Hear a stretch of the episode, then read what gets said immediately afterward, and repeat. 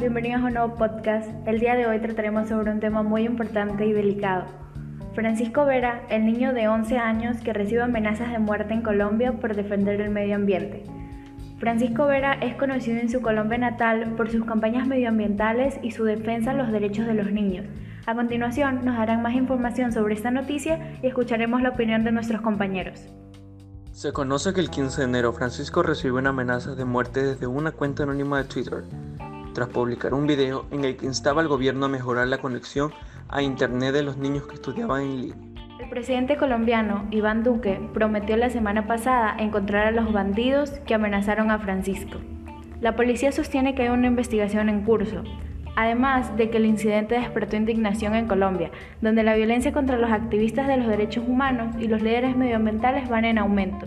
También se ha hecho presente la ONU, que ha entregado en mano una carta a Francisco, felicitándolo por su trabajo pionero en el país sudamericano, donde no es inusual que los activistas medioambientales sean asesinados. También estamos de acuerdo contigo en el que es necesario mejorar la conectividad a Internet para los niños y niñas de todo el mundo.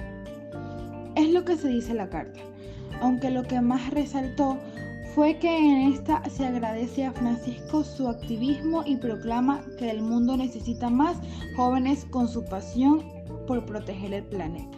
En una entrevista con la BBC, él dice, la crítica es parte de la vida y la cojo con agrado, siempre que sea constructiva y respetuosa, pero obviamente no hay lugar para los insultos y las amenazas.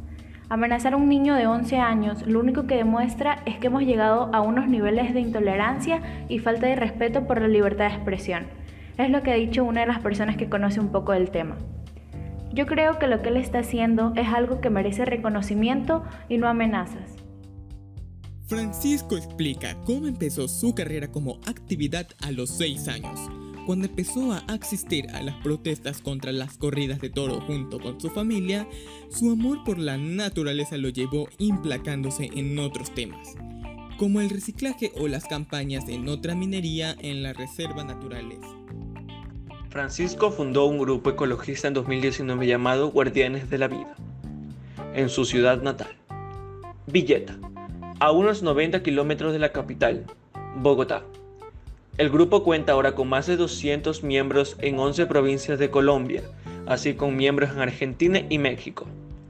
Francisco también forma parte del movimiento Fridays for Future, o Viernes por el Futuro de Greta Thunberg. Él y seis amigos del colegio empezaron marchando hacia el centro de la ciudad, recogiendo basura por el camino, coreando consignas sobre el cambio climático. Sin duda es impresionante todo lo que ha logrado y su comienzo. Los niños deben tener voz en los grandes temas de la actualidad, como el cambio climático o la política económica. No somos solo el futuro, ya nos afectan las decisiones que toman los adultos. Es lo que dice Francisco. Yo creo que los niños nos ayudarían a ver las cosas tal vez desde un ángulo distinto. Y como dice Francisco, es a ellos a quienes más les afectará las decisiones que se tomen en este momento. Es muy común que se asignen a personas que expresen sus sentimientos o traten de ayudar, ya que según datos de la ONU, el año pasado fueron asesinados en Colombia 53 defensores de los derechos humanos y todavía se están investigando otros 80 asesinatos de líderes comunitarios. Global Witness es un grupo internacional de derechos humanos ha dicho que 64 ecologistas fueron asesinados en Colombia en 2019, lo que convirtió al país en un lugar más peligroso para ese tipo de activistas en este periodo. Hablando también de otro tema importante, creo que como se dijo antes, los niños sí merecen tener su voto o participación en distintos temas. Si pensamos nuestras decisiones en un futuro afectarán sobre todo a los niños de ahora, como Francisco que tal vez sus decisiones o pensamientos son más productivos o beneficiosos para el planeta que los de otra persona o lo que se está haciendo. Sin duda, todos los logros de Francisco merecen reconocimiento y como lo expresó también en la carta enviada por la ONU, se necesitan más jóvenes que se interesen en ayudar al medio ambiente o luchen por los derechos que se les presenten. Muchas gracias por su atención. Hasta un nuevo podcast.